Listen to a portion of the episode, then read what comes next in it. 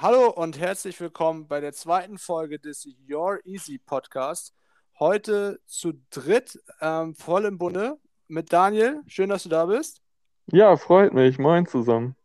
Und äh, Carsten, den kennt ihr ja schon vom letzten Mal. Carsten, schön, dass du da bist. Ja, schön dabei zu sein wieder. Genau, wir haben heute ein paar mehr Themen für euch äh, dabei und äh, Daniel fängt gleich an mit einer Problematik aus dem Mietrecht, die euch wahrscheinlich immer über den Weg laufen wird. Ähm, Daniel, was hast du uns mitgebracht heute? Ja, danke dir erstmal. Ähm, letztes Mal hat Carsten euch ja einen aktuellen Fall mitgebracht und ich wollte das heute mal ein bisschen anders gestalten und mit euch einen Klausurklassiker besprechen, der zwar nicht wahnsinnig aktuell ist, aber dennoch ähm, nichtsdestotrotz stets eine hohe Examensrelevanz hat. Und zwar geht es um Paragraph 550 BGB. Ich lese euch die Norm einmal kurz vor, damit ihr sie parat habt. Und zwar lautet hier Satz 1, wird der Mietvertrag für längere Zeit als ein Jahr nicht in schriftlicher Form geschlossen, so gilt er für unbestimmte Zeit. Das klingt jetzt erstmal nicht wahnsinnig spektakulär, aber nichtsdestotrotz steckt in diesem harmlosen Satz eine enorm rechtliche Bedeutung, insbesondere für eure Klausur. Um das mal rechtlich weiter einordnen zu können, habe ich euch zwei Beispielfälle ja, mitgebracht. Die sind recht einfach gehalten, damit ihr denen auch hier folgen könnt. Und zwar Nummer 1. A schließt 2018 als Vermieter mit B einen schriftlichen Mietvertrag über einen Geschäftsraum in Hamburg. Der Vertrag ist befristet auf fünf Jahre. A und B vereinbaren eine monatliche Miete von 5000 Euro. Zunächst läuft alles gut, wie das so ist bei Mietverhältnissen, und B zahlt immer pünktlich die Miete. Doch dann 2020 kommt Corona und damit verbunden natürlich drastische Umsatzeinbußen für B. B ruft daraufhin A an und schildert ihm die Situation. A der ohnehin genug Geld hat, wie das halt bei Vermietern heutzutage so ist, ne? Ru ähm, erklärt B gegenüber, dass die Miete auch 4000 Euro betragen könne. B ist natürlich einverstanden, freut sich, dass er jetzt äh, jeden Monat 1000 Euro weniger zahlen muss und überweist ab diesem Zeitpunkt dann auch nur noch 1000 Euro. So, wie könnte das jetzt ähm, in der Examensklausur oder auch in jeder anderen Klausur drankommen? Der Sachverhalt würde natürlich ein bisschen weiter ausgeschmückt werden. Es würden dann noch irgendwelche Mietsachen beschädigt werden oder es geht dann noch um irgendwelche Schönheitsreparaturen. Aber wir konzentrieren uns jetzt erstmal nur auf diesen Abschnitt. Und ähm, ja, A und B werden sich wahrscheinlich dann zerstreiten und B möchte jetzt ordentlich kündigen. Ordentliche Kündigung ist ja normalerweise nicht möglich bei einem befristeten Mietvertrag. Das Ganze kann man aber normativ aufhängen, ähm, und zwar steht es in Paragraph 542 Absatz 2. Gut, nun stellt sich die Frage, wenn man 550 BGB hier zugrunde legt, ist der Mietvertrag ja als solches nicht mehr äh, schriftlich vereinbar durch, den, durch die Änderungsvereinbarung. Und das führt halt gleichzeitig dazu, dass eben gegen Paragraph 550 BGB verstoßen wurde. Das führt jetzt nicht dazu, dass der Mietvertrag nichtig wäre, sondern führt zu dieser Besonderheit, dass er eben auf unbestimmte Zeit läuft. Und, unbest und uh, Mietverträge, die auf unbestimmte Zeit laufen, lassen sich ordentlich kündigen. Das wäre dann von euch in der Klausur gründlich herauszuarbeiten. Ich denke, äh, dieser Fall, der insoweit der einfachere ist von den zwei Fällen, die ich euch mitgebracht habe, zeigt euch aber auch die Relevanz ähm, in der Klausur, dass man einfach mal den 550 BGB gehört hat. Weil sonst sitzt ihr danach in der Klausur und denkt euch, hm, befristetes Mietverhältnis, ja, gilt ja fünf Jahre. Kann er außerordentlich kündigen? Ja, kann er mal normalerweise nicht. Und da kommt dann eben der Clou mit Paragraph 550 BGB. Das, Daniel, falls ich da mal kurz einwerfen darf. Das klingt ja ganz interessant. Heißt das jetzt für mich, ich stelle mir jetzt vor, ich bin jetzt mal ein Jurastudent und schreibe da gerade die Mietrechtsklausur. Das heißt, der 550 ist im Prinzip ein Prüfungspunkt, den ich im Rahmen der ordentlichen Kündigung jetzt einbinden würde. Wo, wo würdest du den aufhängen? Ähm, also wann würdest du den bringen bei der ordentlichen Kündigung? Gut, es ist natürlich jetzt eine Frage, wie die Klausur gestaltet ist. Wenn, wenn er schon eine ordentliche Kündigung ausgesprochen hat oder eine Kündigung ausgesprochen hat, dann müsste man natürlich erstmal gucken, wie ist die zu verstehen. Ist das als außerordentliche fristlose Kündigung auszulegen oder eben eine ordentliche Kündigung? Und im Rahmen dessen müsste man natürlich erstmal darauf zu sprechen kommen, dass eine ordentliche Kündigung eben mit Verweis auf 542 BGB nicht möglich ist bei befristeten Mietverträgen. Aber, und das ist dann das Einfallstor für unsere 550 BGB-Prüfung, ähm, ob es sich hier dann eben überhaupt noch um einen befristeten Mietvertrag handelt. Ah, okay, danke dir. Also das kommt quasi gleich am Anfang der Prüfung und ist dann das Einfallstor, dass ich überhaupt dann weiter die ordentliche Kündigung prüfen kann. Genau, ja. Richtig. Ja, das wäre eigentlich auch schon der erste einfache Fall gewesen. Dann der zweite Fall ist, wenn man ihn jetzt in einem großen Kontext betrachtet, also meine Fälle sind ja jetzt hier sehr kurz gehalten und auf, den, auf das Wesentliche beschränkt, aber wenn man sich das jetzt als große Klausur vorstellt, dann denke ich, ist es schwierig, das zu sehen, wenn man die Problematik nicht vorher einmal gehört hat. Und zwar lautet der zweite Fall wie folgt. Wieder schließen A und B einen Mietvertrag über einen Geschäftsraum in Hamburg. B ist Restaurantbetreiber. Wieder ist der Vertrag auf fünf Jahre befristet. Zu der vermieteten Immobilie gehört auch eine große Außenfläche, auf denen B und weitere Geschäftsinhaber abgesteckte Flächen für den Betrieb ihres Restaurants haben. In dem Mietvertrag haben A und B auch schriftlich vereinbart, wie folgt. Zu den Geschäftsräumen gehört auch eine Außenfläche zum Betrieb des Restaurants. So, man wird jetzt denken, wenn man das in der Klausur liest, ähm, Schriftform ist ja alles gewahrt, ist ja alles, ist ja alles äh, angegeben, wir haben, wir haben hier keine mündlichen Nebenabreden. Nichtsdestotrotz liegt hier ein Verstoß gegen 550 BGB vor. Und zwar ist das darin begründet, dass hier vorliegen die Essentialien des Mietvertrags, zu denen ähm, üblicherweise die Parteien, der Mietgegenstand, der Mietzins und der Beginn des Mietverhältnisses gehören, nicht hinreichend bestimmt, bestimmbar sind. Und zwar habe ich ja ausgeführt, dass hier mehrere Geschäft, Geschäftsinhaber Flächen, Außenflächen für den Betrieb ihrer Restaurants vorhalten und äh, haben. Und in dem Mietvertrag selbst ist viel zu unbestimmt geregelt, welche Außenfläche nun zu, der, zu dem Geschäftsraum des Bs gehört. Also es ist ja gar nichts dazu geregelt. Und das reicht nach ständiger Rechtsprechung und auch der herrschenden Meinung in der Literatur nicht aus, um die Schriftform des Paragraphen 550 BGB auszufüllen. Auch dies. Auch da, ja. Daniel, darf ich da auch noch mal kurz reingrätschen? Weil ja. ähm, das hätte ich jetzt gar nicht so, äh, war mir jetzt gar nicht so klar, ähm, ja. dass, äh, dass das Schriftformerfordernis da auch doch so streng ausgelegt von der Rechtsprechung. Um ehrlich zu sein, vielleicht auch mal so als kleines Beispiel ähm, immer, immer wenn es um Schriftform geht, dann denke ich eigentlich an den 311b. Das ist gefühlt die einzige Norm, wo man sich als Student, glaube ich, auch so richtig mit, der, mit, der, mit den Formerfordernissen auseinandersetzen darf. Und für mich, äh, ich kann mir immer sowas besser merken in so einem Vergleich. Das klingt für mich jetzt so, als wenn ich beispielsweise ein Grundstück kaufen möchte, dann fällt ja der 311b mit der notariellen Beurkundung da rein. Das heißt, ich habe auch dieses Formerfordernis. Und wenn ich da jetzt zum Beispiel den Kaufpreis in, den, in, den, in die untere Urkunde nicht aufnehmen würde, dann wäre das ja auch ein Formproblem. Unabhängig genau. von Essentiale Niguti, aber ich sage mal, der Fall wäre dann so gestaltet, man hat sich über den Kaufpreis geeinigt, aber es wird eben nicht in die notarielle Urkunde eingetragen. Das wäre doch im Prinzip genau der gleiche Fall. Also man hat eben nicht alle wesentlichen für das Geschäft notwendigen Informationen, die essentiellen Niguti drin und deswegen ist das Formerfordernis nicht gewahrt. Richtig mit der Ausnahme, und da komme ich jetzt gleich drauf, ähm, 311b hat ja einen anderen Schutzzweck als jetzt 550 BGB. Bei 311b ah, okay. geht es ja darum, eben ja die, die Vertragsparteien ähm, eben durch diese notarielle Beurkundung äh, zu informieren, zu schützen, also vor voreiligen Schlüssen. So ein Übereilungsschutz, und, genau. Ja. Richtig, die, die Klassiker äh, zu dem, zum Schriftformerfordernis, beziehungsweise hier sogar der notarialen.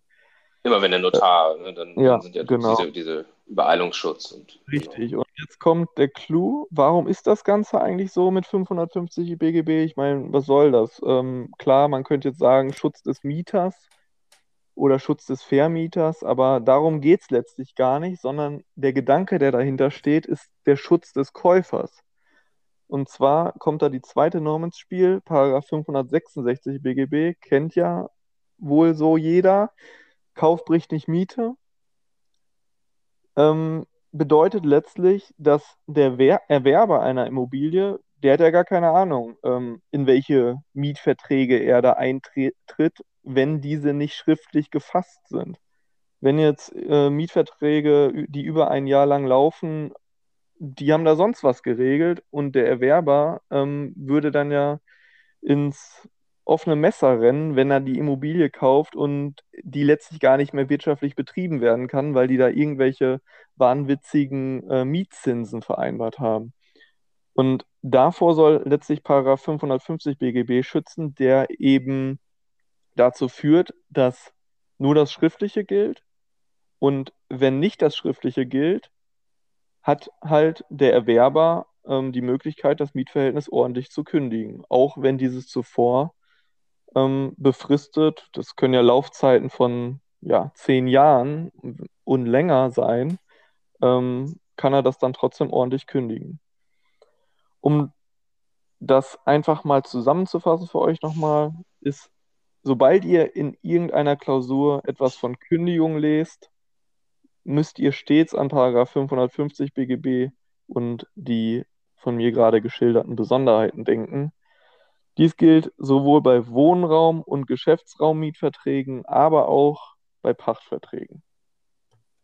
Ja, danke dir, Daniel, für diese Ausführungen. Und äh, wir machen aber auch gleich weiter, weil Carsten, ich habe äh, ein spannendes Thema für dich. Und zwar hast du ja letzten Podcast den Tipp gegeben, dass die Argumentation in einer Klausur immer so um die zwei bis drei Seiten lang gehen sollte. Und äh, eine Studentin hat sehr aufmerksam gefragt, ähm, wie du das überhaupt hinbekommst. Sie sagt, okay, ich schreibe mal meine Argumente runter, ich äh, organisiere mich und ich komme meistens auf eine bis eineinhalb Seiten, habe dann meine Argumentation ausgeführt und sie möchte von dir gerne wissen, was ist so dein Tipp, damit man diese zwei bis drei Seiten Argumentation richtig gut füllen kann? Ja, eine sehr gute Frage und äh, das äh, habe ich natürlich letztes Mal dann irgendwie auch schön ausgeschwiegen. Ähm, aber ich will dazu auch gar nicht so viel sagen, weil wir haben äh, eine super Einheit dazu ähm, in unserem Online-Repetitorium, in den Basics-Modulen zu den Meinungsstreitigkeiten. Da erzähle ich nämlich in einer Einheit auch mal, wie man eigentlich argumentieren kann, ohne Argumente zu haben. Grundsätzlich ist es natürlich so, Argumente sind wichtig und zeugen natürlich auch äh, von der Qualität der Klausur. Das heißt, gute Argumentation und Argumente parat zu haben, ist schon wichtig. Aber es gibt eben auch Notlösung, wenn ich sage, ah, jetzt fällt mir eigentlich nicht mehr so richtig viel ein oder ich verstehe gar nicht und kann auch gerade nicht argumentieren, warum das die herrschende Meinung ist, dann gibt es tatsächlich Möglichkeiten, ohne überhaupt jetzt was weiteres zu diesem Meinungsstreit zu wissen, wie man dem Korrektor vermitteln kann, dass man gerade mehrere Argumente parat hat und auch erzählt, im Endeffekt aber nicht so wirklich was sagt, weil sie abstrakt auf jeden Meinungsstreit anwendbar sind. Dazu einfach in unser Online-Repetitorium schauen, Basics-Modul, Meinungsstreitigkeiten, da erzähle ich ein bisschen was dazu. Sehr cool. Danke dir dafür, Carsten, für diese kurze Einführung. Und äh, unser zweites Thema, was wir heute besprechen, neben der Problematik, die Daniel aus dem Mietrecht mitgebracht hat, äh, sind, Carsten, deine drei Don'ts für eine Hausarbeit. Jetzt steht die Hausarbeitssaison lang, langsam aber sicher bevor. Und Carsten, mit deiner Erfahrung hast du dir mal so ein Bild gemacht, was so deine absoluten Don'ts für die äh, Hausarbeit sind. Magst du einfach mal mit dem ersten starten? Ja, sehr gerne, genau. Ich habe äh, mir sowieso im Zuge der, äh, unseres aktuellen Blogbeitrags zu Hausarbeiten, da erkläre ich einmal Schritt für Schritt, wie eigentlich so eine Hausarbeit geschrieben werden sollte, also was man für Schritte einhalten muss. Könnt ihr euch gerne mal bei Gelegenheit anschauen. Und in dem Zuge habe ich mir auch Gedanken gemacht, was sind so aus meiner Erfahrung die größten No-Gos Platz drei hat bei mir da die Formatierung und Quellenführung, habe ich das Ganze genannt, äh, bekommen. Was meine ich damit? Ein Riesenfehler, der häufig gemacht wird. Ich weiß nicht, Lukas, du kennst ja auch noch Hausarbeiten, wenn auch nicht aus dem juristischen Bereich. Du hast wahrscheinlich auch immer früher schön auf einer blanko Word-Datei angefangen, oder? Ja, das war der Horror. Ich habe dann irgendwann, habe ich mal angefangen, äh, immer wieder meine alte Hausarbeit zu kopieren bei Word weil da einmal die Formatierung gestimmt hat. Äh, und äh, Gott sei Dank habe ich die irgendwann mal von einer sehr netten Kommilitonin geschickt bekommen, diese Formatierung. Aber selbst dann fand ich, war das immer noch recht hakelig, sich da irgendwie zurechtzufinden. Und Carsten, jetzt bin ich mal gespannt, was so dein absoluter Tipp dafür ist. Ja, genau. Also grundsätzlich auch meine Erfahrung, ähm, eine schlechte Formatierung und eine schlechte Quellenführung ist dann so der nächste Schritt dieses Fehlers, ähm, führt dazu, dass man wahnsinnig viel Zeit verschwendet. Man schreibt eine Hausarbeit auf so ein Word-Dokument ohne feste Formatvorlagen und ähnliches. Dadurch kriegt man am Ende kein vernünftiges Inhaltsverzeichnis hin. Die Quellen weiß ich auch ganz genau, wie die Studenten arbeiten. So habe ich es nämlich früher in den ersten Semestern auch gemacht. Die Quellen werden so geführt, dass am Anfang werden so Fußnoten gesetzt, denn die werden leer gelassen, hat man vielleicht irgendwo mal in einem Buch rausgesucht, aber hat jetzt nicht mitgeschrieben. Und es führt dazu, dass man am Ende nochmal wahrscheinlich mehrere Tage braucht, bis die Hausarbeit erstmal durchformatiert ist, bis man ein Inhaltsverzeichnis, das ist das Schlimmste im Übrigen, wenn jemand sein Inhaltsverzeichnis manuell erstellt, dann äh, dreht sich wirklich alles um, weil sobald er irgendwas verändert in seiner Hausarbeit nochmal, muss er das Ganze nochmal machen. Und bei der Quellenführung ist es so, theoretisch, die Fußnoten, die man leer gelassen hat, die muss man dann neu raussuchen, überhaupt erstmal raussuchen, obwohl man diese ganze Literaturrecherche schon während der Hausarbeit betrieben hat. Man muss die Arbeit also doppelt machen. Also absolutes No-Go. Wenn ihr eine Hausarbeit schreibt, dann fangt ihr in einer Formatvorlage an. Wenn ihr keine habt, wir haben zum Beispiel eine in unserem Basics-Modul zu den Hausarbeiten. Jetzt erzähle ich schon das zweite Mal von unserem Online-Repositorium, aber es ist so. Dort ist eine Formatvorlage, mit der ihr einfach genau sofort anfangen könnt und dann habt ihr eine gute Basis. Quellenführung heißt, wenn ihr recherchiert, dann notiert ihr euch die Quellen sofort und auch in eurem Quellenverzeichnis, sodass ihr diese Arbeit nicht auch nochmal doppelt machen müsst und am Ende wisst, welche Quellen ihr wirklich genutzt habt. Im Übrigen, da erzähle ich auch im Blogbeitrag ein bisschen was zu wie viele Quellen braucht man eigentlich? Eine Hausarbeit lebt von einer guten Literaturrecherche. Die Korrektoren wollen sehen, dass ihr euch wirklich tiefgehend mit der Hausarbeit auseinandergesetzt habt. Und das reicht nicht, dass ihr vielleicht mal vier, fünf Bücher aufgeschlagen habt und das vielleicht dann eben auch in eurem Quellenverzeichnis sofort zu sehen ist, weil ihr da eben nur entsprechend wenig Quellen habt. Faustformel von mir immer ist natürlich viel zu allgemein gehalten, aber sage ich immer so gerne, eine Hausarbeit braucht mindestens so viele Quellen wie Seiten. Ja, sehr cool. Ähm, das hört sich jetzt äh, nach einem Basic-Tipp beziehungsweise ein Basic No-Go an. Carsten, jetzt bin ich mal gespannt, was dein zweites No-Go ist, weil äh, die Liste ist lang, es werden drei. Und äh, ja, was ist das zweite No-Go für eine Hausarbeit? Ja, wir arbeiten uns langsam hoch äh, im Treppchen. Jetzt der zweite Platz. Ähm, das ist äh, mein absoluter Favorit. Ähm, Leute, die mich schon länger kennen oder auch in, in, aus, aus, aus der Nachhilfe und aus meiner Dozententätigkeit kennen, die wissen, ähm, da bin ich immer wieder drauf, nämlich auf der Schwerpunktsetzung. Habe ich auch schon in unserem ersten Podcast zu Klausuren ein bisschen was zu gesagt. Und das ist das Gleiche in den Hausarbeiten. Bei den Hausarbeiten ist es meistens ein bisschen anders als bei den Klausuren. Bei den Klausuren werden häufig gar keine Schwerpunkte gesetzt. Das heißt, die Schwerpunkte fallen viel zu kurz aus. Das ist bei den Hausarbeiten nicht unbedingt so. Bei den Hausarbeiten ist es meistens so, dass auch die Schwerpunkte, wenn sie gefunden werden, dann doch gut ausgeführt oder vernünftig ausgeführt werden. Aber die unkomplizierten Punkte werden einfach viel, viel, viel zu lang ausgeführt. Das führt dann im Übrigen dazu, dass so eine Hausarbeit, die maximal 25 oder 30 Seiten, das ist von Uni zu Uni unterschiedlich, ähm, haben darf, weil manche Studenten, wenn sie fertig geschrieben ist, erstmal 60 Seiten hat. Und dann musst du aus 60 Seiten auf einmal 30 machen oder 50. So, das sind natürlich viel zu viele Seiten. Und der Grund dafür ist meistens, dass unkomplizierte Punkte einfach ewig in die Länge gezogen werden. Und das solltet ihr in der Hausarbeit wirklich schon beim Schreiben vermeiden. Wenn ihr einen Punkt habt, Vertragsschluss, und ihr wisst, der Kaufvertrag, Mietvertrag, welcher Vertrag auch immer ist zustande gekommen, dann definiert ihr das einmal sauber, subsumiert, Ergebnis fertig. Bloß nicht noch mehr dazu schreiben, nur weil es in den Büchern noch diverse Ausführungen dazu gibt, wenn der Fall mal komplizierter wird.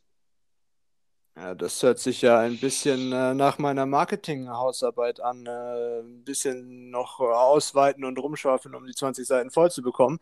Aber hört lieber auf Carsten. Äh, ich glaube, der hat da mehr Erfahrung als ich, was juristische Hausarbeiten angeht. Ähm, genau. Danke dir für diesen zweiten Tipp. Und jetzt, last but not least, die Krone des absolute No-Go für dich bei einer Hausarbeit. Hau raus. Genau. Ja, danke. Die Krone die bekommt bei mir das zu späte Anfangen zu schreiben. Das heißt, was meine ich damit? Jetzt denkt ihr, oh, so eine Hausarbeit, da brauche ich doch erstmal ein bisschen Lösungsskizze, bis ich das alles so beisammen habe. Ähm, was viele aber machen, die arbeiten zweieinhalb oder drei Wochen an ihrer Lösungsskizze. Und äh, das ist wirklich die absolute Katastrophe, weil irgendwann, wenn ihr Literaturrecherche betreibt, müsst ihr auch das, was ihr recherchiert, mal zu Papier bringen. Und das bedeutet, dass ihr frühzeitig das, was ihr recherchiert, auch in Worte bringt. Ihr braucht also eine Lösungsskizze, die muss ungefähr den Weg aufzeigen, den ihr gehen wollt. Ihr braucht die Prüfungspunkte, die ihr ausführen wollt. Aber ihr müsst natürlich die Schwerpunkte noch nicht vollkommen ausrecherchieren. Das macht ihr, während ihr dann schreibt. Das heißt, sowas sollte vielleicht maximal fünf bis zehn Tage sollt ihr für diese Vorarbeit Lösungsskizze brauchen und dann muss es ins Schreiben gehen. Dann müsst ihr das, was ihr so lest, und was ihr zu den Themen findet, auch zu Papier bringen. Denn auch sonst heißt es wieder, ihr recherchiert etwas aus, arbeitet das in eure Lösungsskizze ein und dann habt ihr irgendwann einen Lösungsweg bis zum Schluss. Und dann fangt ihr an zu schreiben und müsst das Ganze nochmal recherchieren, weil ihr natürlich die Quellen nicht mehr wisst und nochmal rein müsst in die ganze Literaturrecherche. Das, das könnt ihr einfach verhindern. Ja, Daniel. Das knüpft ja auch so ein bisschen an äh, dein, dein erstes No-Go an. Ähm, wo einfach Leute komplett kreuz und quer ihre Hausarbeit aufbauen, ohne da irgendwie ein großes Format hinterzusetzen und dann ja drei Wochen an ihrer Lösungskizze arbeiten, um dann in einer Woche irgendwie alles auf die Beine zu stellen. Und das kann ja nur im Chaos enden. Ja, genau, da liegst du völlig richtig. Also es hängt natürlich alles immer so ein bisschen ähm, zusammen und auch so, so wie du es gerade äh, ausprobiert hast, genauso sehe ich es auch eben häufig. Ähm, ich ich habe früher häufige Anfragen bekommen, so nochmal Hilfe, letzte Hilfe bei einer Hausarbeit. Ähm, da kann ich natürlich sowieso nicht inhaltlich unterstützen, aber ähm, vielleicht so ein bisschen um Struktur zu bekommen. Ähm, und da war es immer so, eigentlich war deren Hausarbeit eine, eine kreuz und quer Lösungsskizze, wo ab und zu dann mal Punkte so ein bisschen, äh, so ein bisschen äh, was mehr zustand. Man, war, wurde sich also klar, das soll wohl ein Schwerpunkt sein.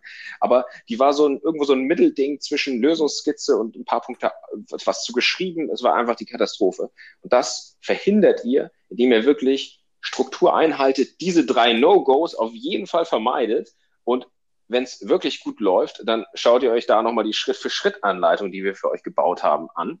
Und dann werdet ihr sehen, wenn ihr die einhaltet, dann schafft ihr es auch unproblematisch innerhalb von zwei bis drei Wochen eine Hausarbeit zu schreiben.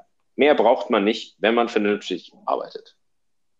Und vor allem Hausarbeiten sind halt auch für die Leute, die jetzt vielleicht in Klausuren nicht allzu sehr glänzen, immer eine Möglichkeit, auch in die hohen Punktezahlen zu kommen. Weil man Absolut. eben mehr Zeit hat, weil man mehr System hat.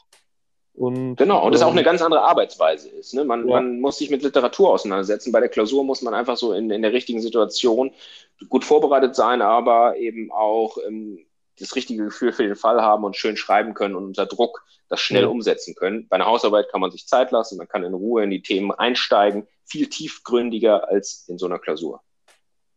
Absolut. Ja, super. Danke euch, äh, dir, Carsten, für die Au Ausführung, was man bei der Hausarbeit äh, zu beachten hat. Ich denke, das wird äh, sehr vielen Studenten dieses Semester helfen und äh, vielleicht auch noch das nächstes Semester oder übernächstes Semester bis äh, zum ersten Staatsexamen.